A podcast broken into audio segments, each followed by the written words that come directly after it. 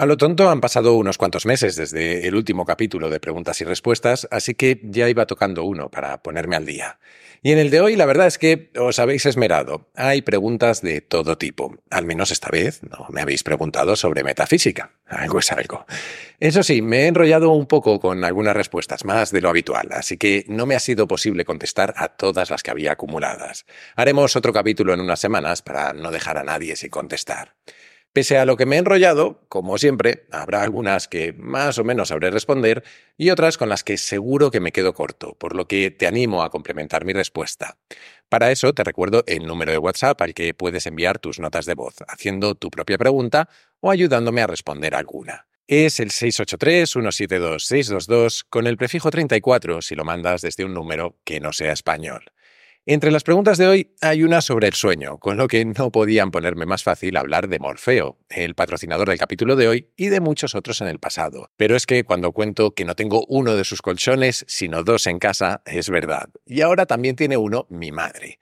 Y cuando digo que son una pasada es porque lo pienso. Soy muy fan de ellos, de los colchones y de la empresa, de los dos porque da gusto encontrar empresas españolas que hacen las cosas tan bien. Te envían el colchón a casa en 24 horas y tienes 100 noches para probarlo, que son un montón de noches. Y si por algún motivo no te gusta, lo recogen en tu casa y te devuelven el dinero. Siempre digo que me hace ilusión recomendar Morfeo porque, bromas y cuñas publicitarias aparte, el descanso es fundamental en nuestra vida, para nuestro rendimiento, para nuestra salud mental, para tomar mejores decisiones y para cualquier cosa, en realidad. De hecho, si te acuerdas, dedicamos el capítulo 33 de Kaizen a hablar de la importancia del sueño en nuestras vidas, y es que es realmente crucial. Así que si quieres mejorar tu descanso o simplemente estás pensando en cambiar de colchón, no lo dudes. Visita morfeo.com y con el código Kaizen tendrás 120 euros de descuento. Felices sueños. Dicho lo cual, vamos al lío, que hoy tenemos tarea.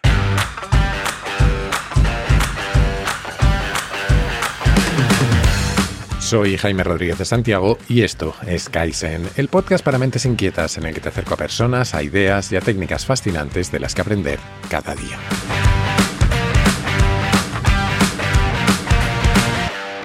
Y hoy vamos a empezar por algo un poco más sencillito que otras veces, pero sobre lo que me preguntáis con frecuencia, finanzas personales.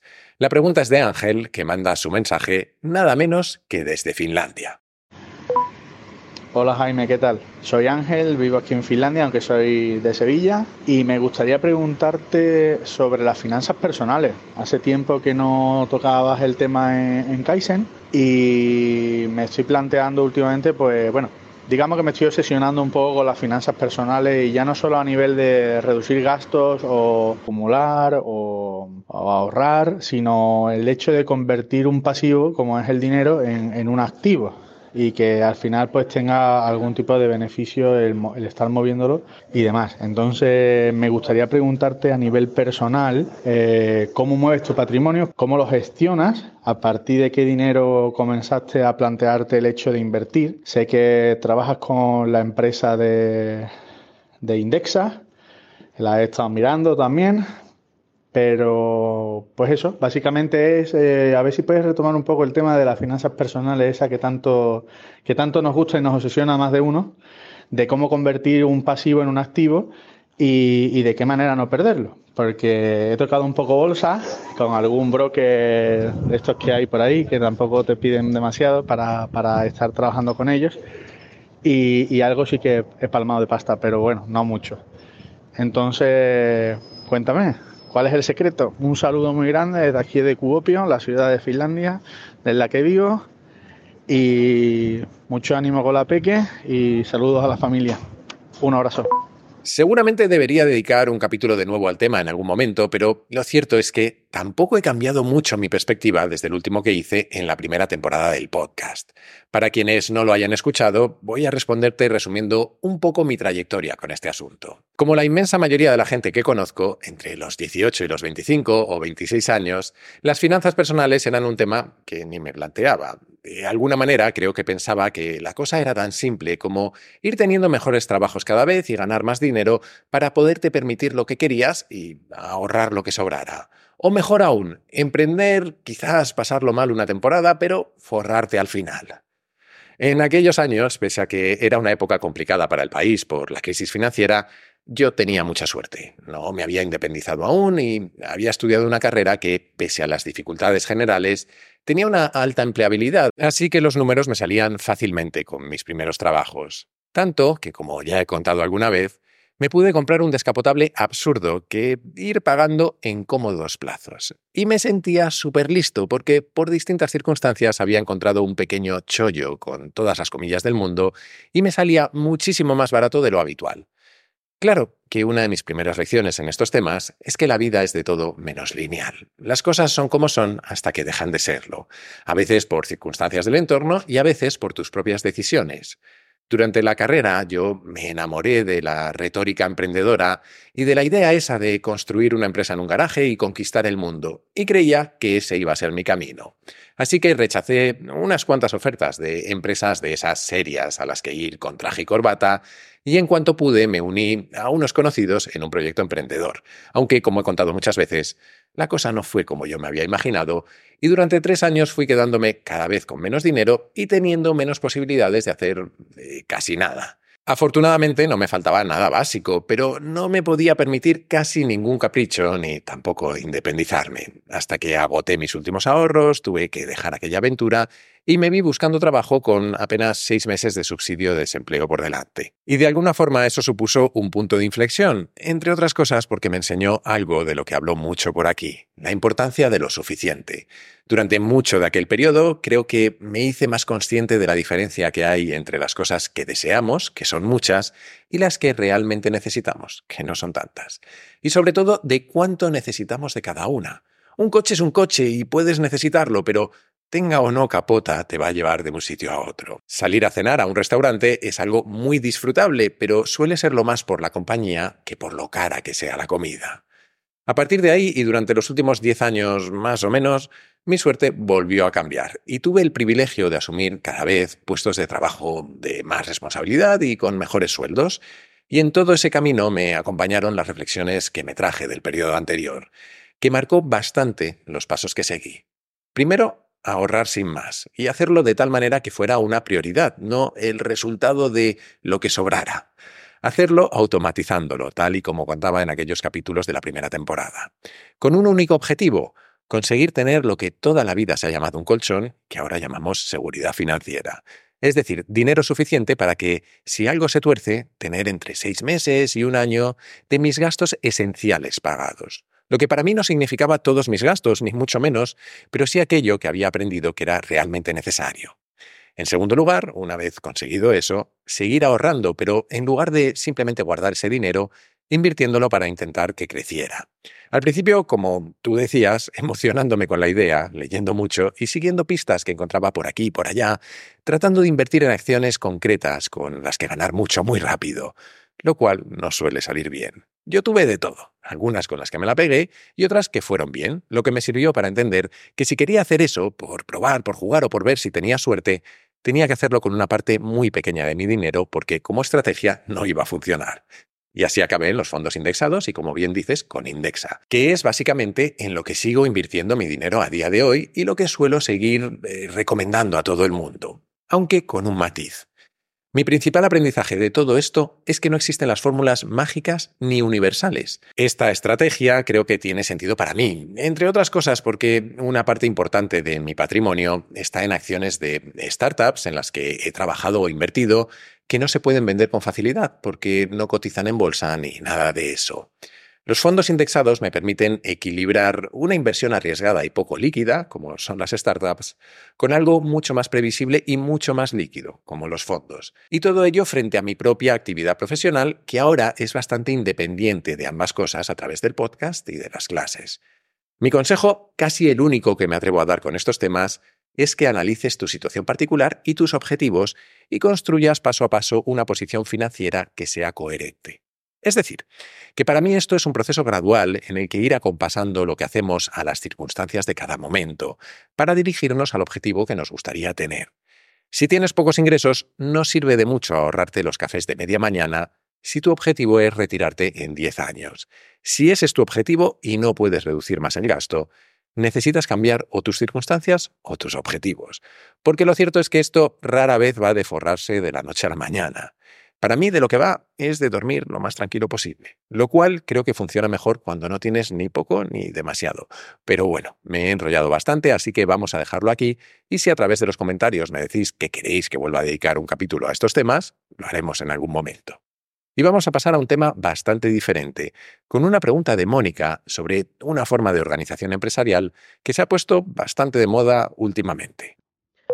Hola Jaime, Mira, me llamo Moni y hace poco he empezado a trabajar en una consultoría en la que estamos como 300 personas que usa el modelo de organización TIL, T-E-A-L, de turquesa oscuro o algo así el color, en contraposición a las organizaciones más autoritarias mm, con un líder que controla hasta el último detalle y hay muchos jefes y y eso. Entonces, bueno, nada, que he pensado que aprovechando que tú ahora estás con lo del programa este de desarrollo directivo y liderazgo, debes tener las pilas puestísimas y, y realmente me interesa muy sinceramente tu opinión al respecto. Así que, bueno, pues nada, ahí dejo la pregunta. ¿Qué opinas sobre las organizaciones TIL? Muchas gracias por todo y espero que este podcast siga por muchos, muchos años porque aprendo un montón de ti.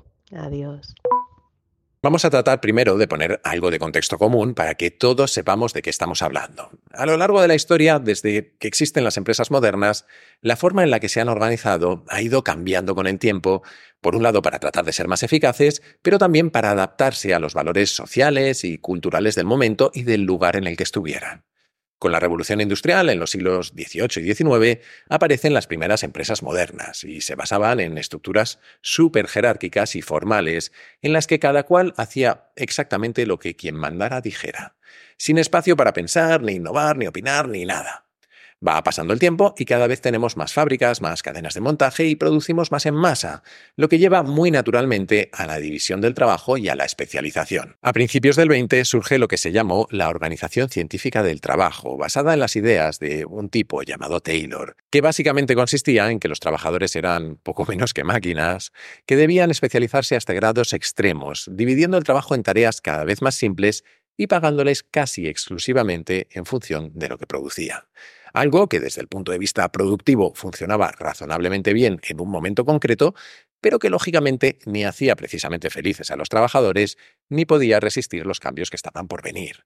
De ahí se pasó a las teorías de las relaciones humanas, con Elton Mayo a la cabeza. Mayo quizás no te suene tanto, pero uno de sus colaboradores, Abraham Maslow, seguro que sí, porque es el de la famosa pirámide de necesidades humanas. Y lo que vinieron a decir fue algo que ahora nos parece obvio, que no basta con ordenar a la gente lo que tiene que hacer y pagarle según produzca, que los humanos somos mucho más productivos cuando estamos motivados y que cómo nos sintamos respecto a nosotros mismos y a la organización en la que estemos es esencial en esa motivación. A partir de ahí, poco a poco sucedieron dos cosas. Por un lado, las fábricas se fueron automatizando y mecanizando cada vez más, y en paralelo fueron surgiendo más y más empresas dedicadas a tareas más complejas, no siempre repetitivas ni replicables. No podías organizar una agencia de publicidad como la de Mad Men, por ejemplo, igual que la fábrica de Chaplin en tiempos modernos. Hay algunas ideas que tienen que ver con la definición de procesos, con flujos de trabajo, etcétera, que pueden ser aplicables, pero en general se necesita una forma de tratar y de organizar a las personas diferente. Por eso, a partir de mediados del siglo XX, empiezan a surgir enfoques que ven a las empresas como sistemas, con múltiples partes que interactúan entre sí y con el entorno. Surge también la idea de la gestión por objetivos y se empieza a intentar medir mucho más lo que se hace para fijar resultados que cada departamento o cada empleado debe lograr. Y en los años 80 empiezan a aparecer sistemas de calidad total y mejora continua, de donde vienen ideas como el Kaizen, que da nombre a este podcast, y que tienen que ver con la participación activa de todos los empleados tratando de mejorar la organización. Y después llegaron la globalización y la informatización de la economía. Cada vez más trabajamos a distancia, con gente de cualquier parte del planeta y produciendo básicamente conocimiento. Además, durante toda esta historia hiper resumida que acabo de contar, la relación entre los empleados y las empresas fue evolucionando. Por ejemplo, se fueron conquistando derechos laborales, desde definir cuántas horas se podía trabajar como máximo, hasta el poder tomarse excedencias, permisos o bajas de todo tipo ahora, que está muy bien. Y llegamos al día de hoy con esta historia y esta inercia y con un mundo que sigue cambiando, lo que nos lleva inevitablemente a buscar nuevos modelos. Algunos son más continuistas y lo que intentan es integrar ideas que son importantes para nosotros hoy, como la diversidad, la sostenibilidad o la responsabilidad social, en formas de organización que ya existían y que se siguen considerando válidas.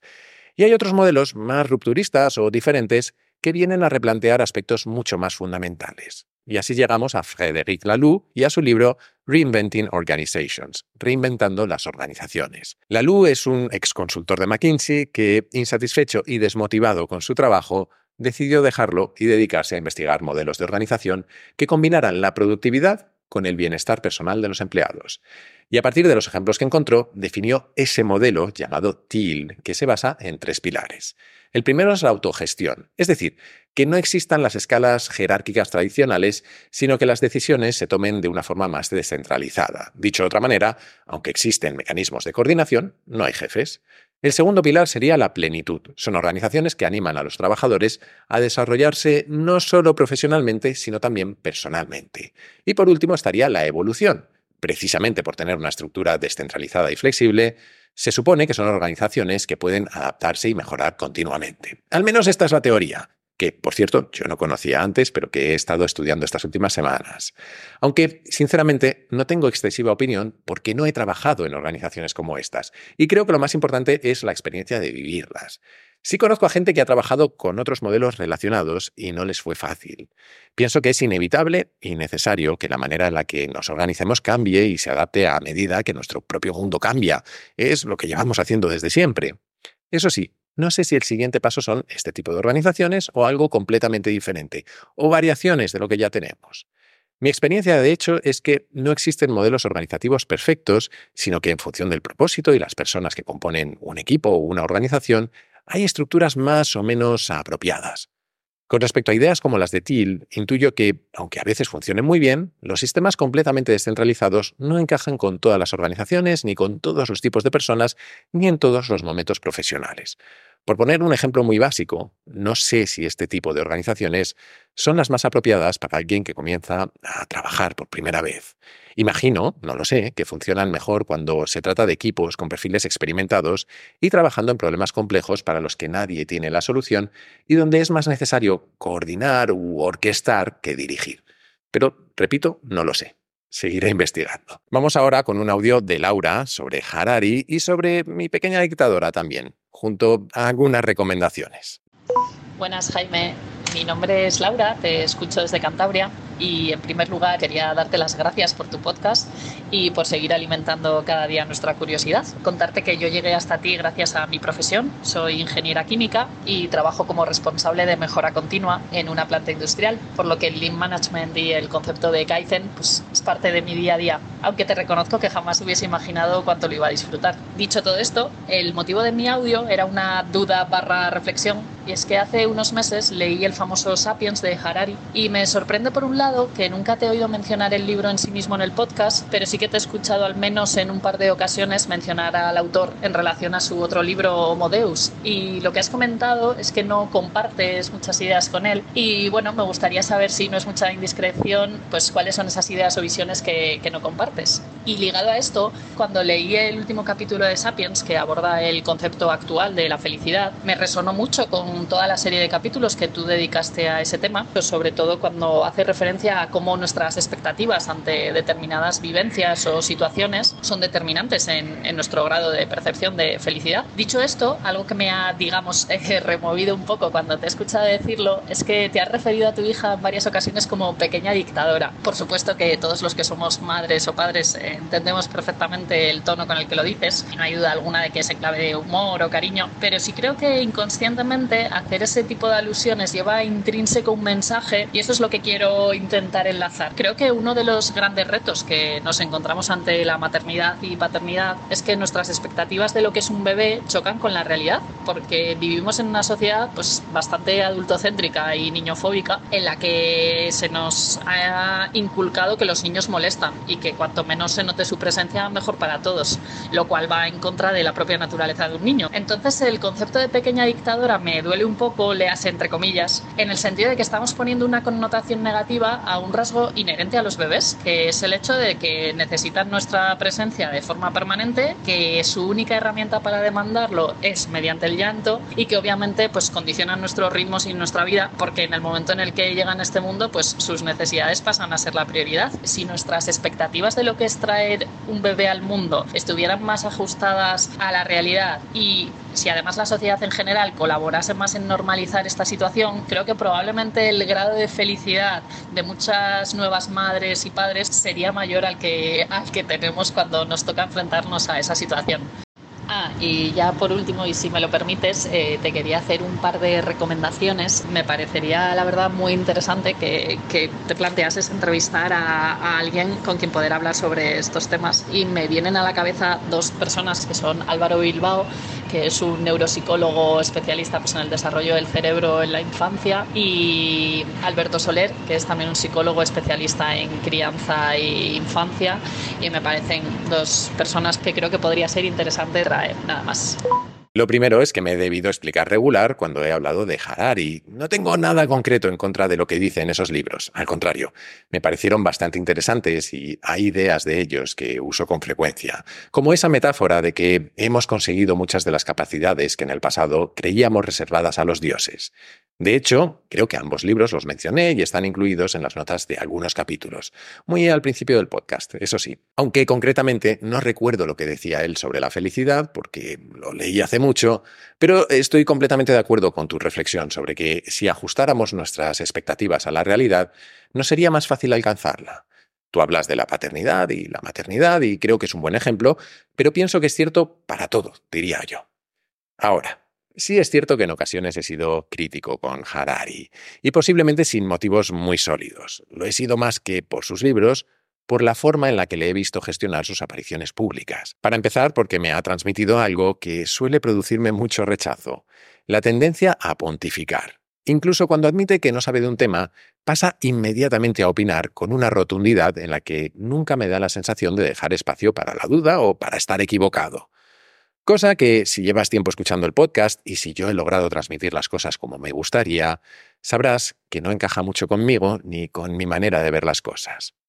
Sapiens es un libro fascinante y estupendo, con el que se puede aprender un montón, pero no deja de ser una gigantesca simplificación de decenas de miles de años de historia, como le sucede a todos los libros que conozco que abordan estos temas, por otro lado. Y sospecho que muchos de ellos tienen su parcela de razón, Creo que cada uno explica parte de por qué el mundo es como es y se ha desarrollado como se ha desarrollado.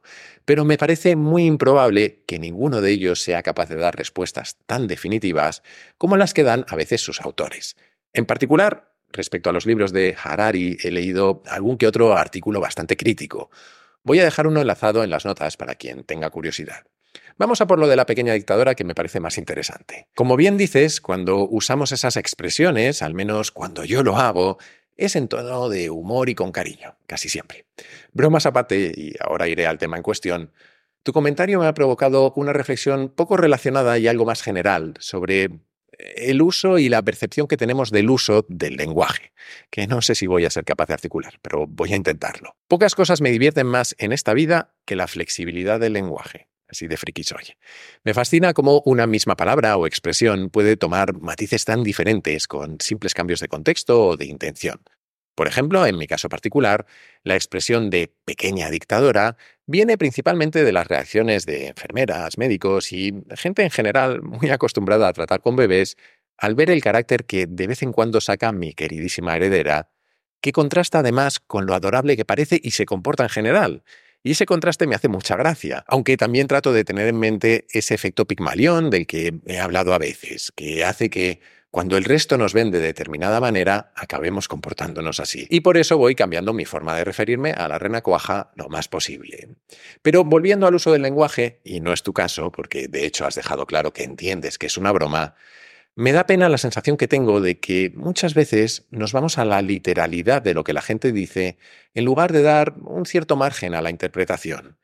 Y pienso que por el camino nos perdemos cosas. Nos perdemos a veces el humor, a veces la crítica sutil, a veces la seducción o la insinuación y otro montón de formas de expresarnos que no se llevan bien con la literalidad. Pero bueno, regresemos del desvío este que he tomado a la carretera principal, porque seguramente tengas razón. A todos nos iría mejor asumiendo que los bebés y los niños se comportan como lo hacen porque es su naturaleza y desdramatizando el impacto que eso tiene en nosotros. Completamente de acuerdo. No sé si estoy tan de acuerdo, eso sí, en que nuestra sociedad es muy adultocéntrica. No digo que no sea deseable que estuviera más centrada en la infancia, y de hecho tengo la sensación de que, a medida que hemos reducido los índices de natalidad en los últimos 50 o 60 años, posiblemente hemos perdido mucha sensibilidad hacia los niños. Pero creo que, exceptuando ese periodo, exceptuando esa segunda mitad del siglo XX más o menos, en la que yo tuve la suerte de nacer y de crecer, Creo que el resto de la historia de la humanidad era bastante más adultocéntrica. Pero lo voy a dejar aquí porque me estoy enrollando muchísimo y quiero que me dé tiempo a contestar algunos audios más. Para desengrasar, vamos con dos preguntas rápidas de David sobre los podcasts y el sueño. Buenos días, yo tengo una pregunta, Jaime, sobre los podcasts. Si existen varias plataformas como Apple, iBox y Spotify, por ejemplo, y ahora resulta que también Google tiene la suya, entonces, ¿cómo se controla o, se ve quién es el que, qué programa es el que tiene más podcasts publicados? Gracias. Buenos días, Jaime. Tengo una pregunta sobre el sueño. ¿Cuánto es el tiempo mínimo que tiene que dormir una persona para que no le afecte a su salud? Por ejemplo, hay personas que se que duermen tres horas al día o cuatro horas al día. ¿Cuál es el mínimo de hora suficiente para que una persona pueda vivir con salud? Gracias. Técnicamente el mundo del podcast es muy peculiar porque, tal y como se diseñó el sistema inicialmente, los podcasts se pueden alojar en servidores de cualquier empresa o de cualquier particular. Las plataformas tradicionalmente lo que han hecho ha sido servir de directorios, de páginas amarillas en las que encontrarlos. Y tienen dos formas de añadirte a esa lista. O bien se lo comunicas tú, le dices cómo se llama tu podcast, de qué va y todas esas cosas, o si no, lo copian de algún lado donde lo encuentren. Se recorre en Internet creando ese listado. Lo que significa que casi todas tienen casi todos los podcasts, la verdad, a excepción de si alguna tiene acuerdos en exclusiva con algún podcast concreto. Y tampoco es fácil saber qué plataforma tiene más, por eso mi consejo es que uses la que más cómoda te sea y más te guste. Es bastante raro que te pierdas algo. Y en cuanto al sueño, no soy médico, pero sospecho que no hay una respuesta definitiva. Le dediqué un capítulo al tema del sueño, el 33, que estaba basado en un libro de un científico llamado Matthew Walker que se titula Why We Sleep, ¿Por qué dormimos? Él es bastante catastrofista con cualquier cosa que sea dormir de forma habitual menos de siete horas, si mal no recuerdo, aunque también he leído críticas al libro. Tal y como lo entiendo yo, hay un rango en el que durmamos o que durmamos, vamos a tener una calidad de vida y de salud similar, que supongo que está entre las siete y ocho horas u ocho horas y media, algo así. Por encima de ese rango, sospecho que las ganancias que tenemos disminuyen rápidamente y por debajo entiendo que es una cuestión de probabilidad. Cuanto más te alejes, más probable es que tenga impactos más negativos en tu salud. Aunque insisto, no soy un experto. Mi experiencia con el sueño es a nivel de usuario, pero espero que esto te dé pistas. Y vamos ahora con una reflexión de José Antonio sobre la mentira.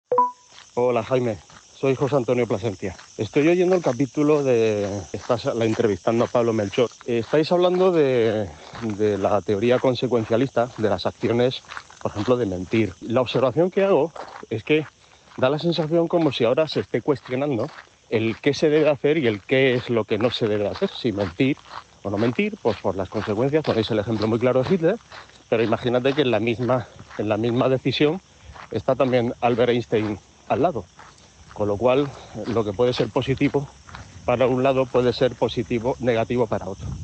La observación que quiero hacer es que eh, el hombre está mintiendo desde que tiene uso de conciencia. Estamos hablando de cientos de miles de años.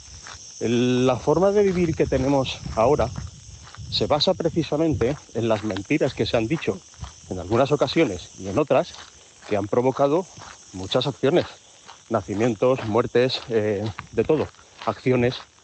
Y estamos viviendo ahora mismo la consecuencia de, de esas acciones de cientos de miles de años.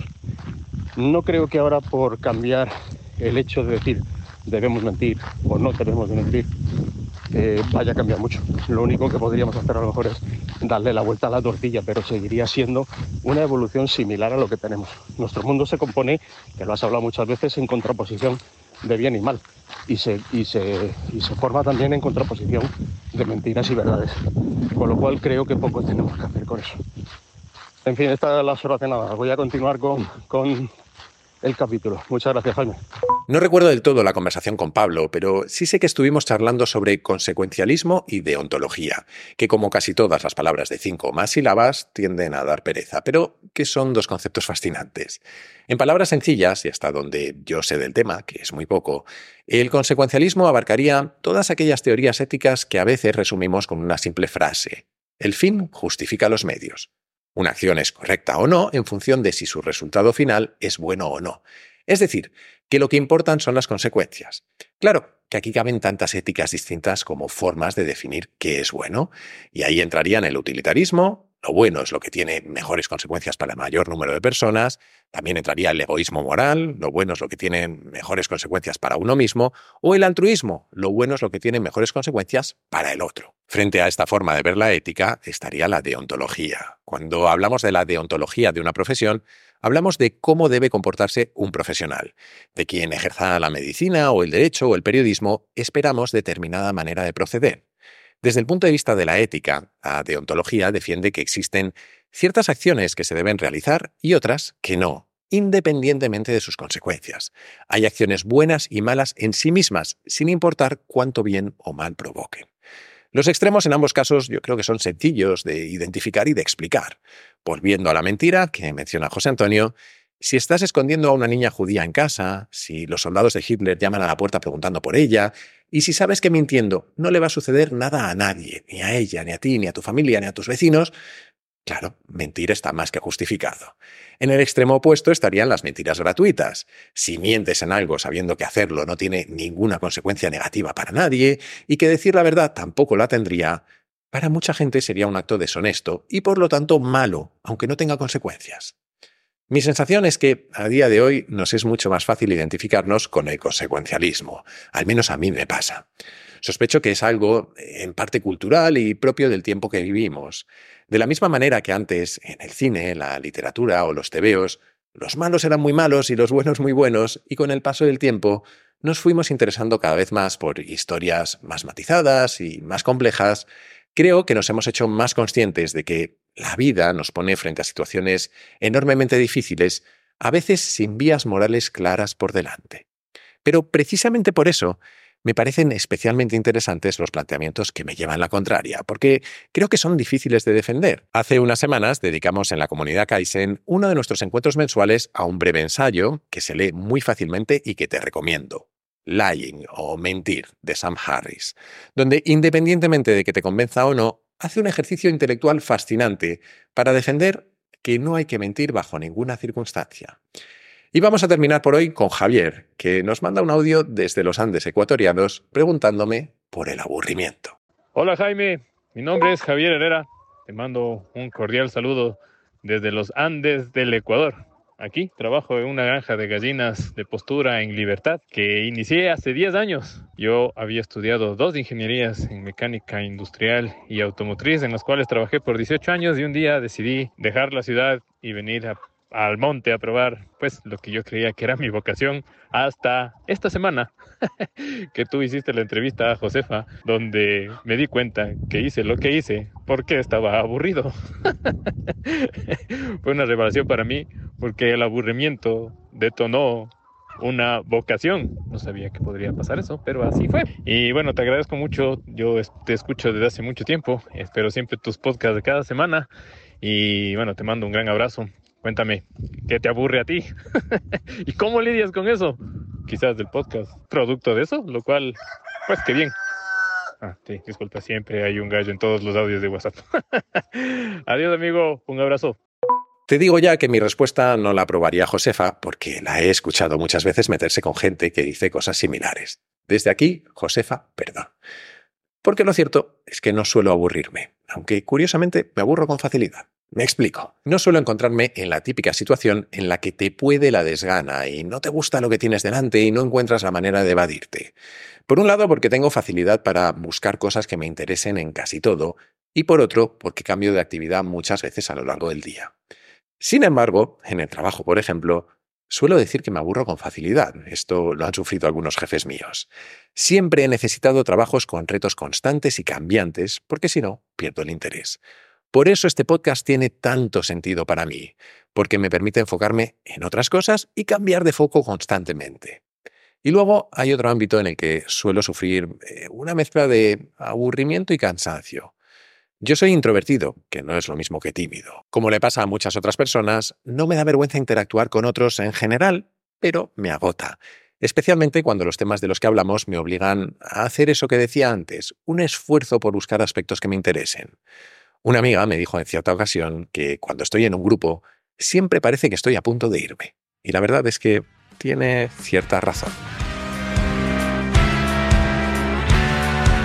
Y hasta aquí el capítulo de esta semana. Espero que te haya gustado. La que viene volveremos con otro tema. Mientras tanto, te animo, como siempre, a suscribirte y recomendar Kaizen en tu plataforma de podcast preferida, en YouTube, en redes sociales o, como creo que es mejor, a tus amigos. Así me ayudas a que el podcast siga creciendo. Además, si te gusta Kaizen, puedes unirte a la comunidad, una forma de apoyarlo económicamente, que yo lo agradezco mucho, pero también de tener un montón de ventajas. Tendrás acceso a un foro en el que encontrarás a otros curiosos compulsivos, recomendaciones de cientos de libros y películas, acceso a contenidos exclusivos, a un feed sin publicidad, a los encuentros que organizamos cada mes y también acceso prioritario a los capítulos que voy a grabar con público. Para hacerlo solo tienes que entrar en mi web, jaimerodríguezdesantiago.com y hacer clic en el banner rojo. Y desde esa web o desde mi Twitter, arroba jaime-rds, puedes hacerme llegar tus sugerencias, tus comentarios, lo que tú quieras. Siempre contesto, aunque a veces tardo un poco. Y recuerda que si quieres participar en el podcast, puedes hacerlo enviando tus notas de audio por WhatsApp al siguiente número, 683-172-622, con el prefijo 34 si lo mandas desde fuera de España. Y esto es todo por hoy. Como siempre, muchísimas gracias por estar ahí y hasta la próxima.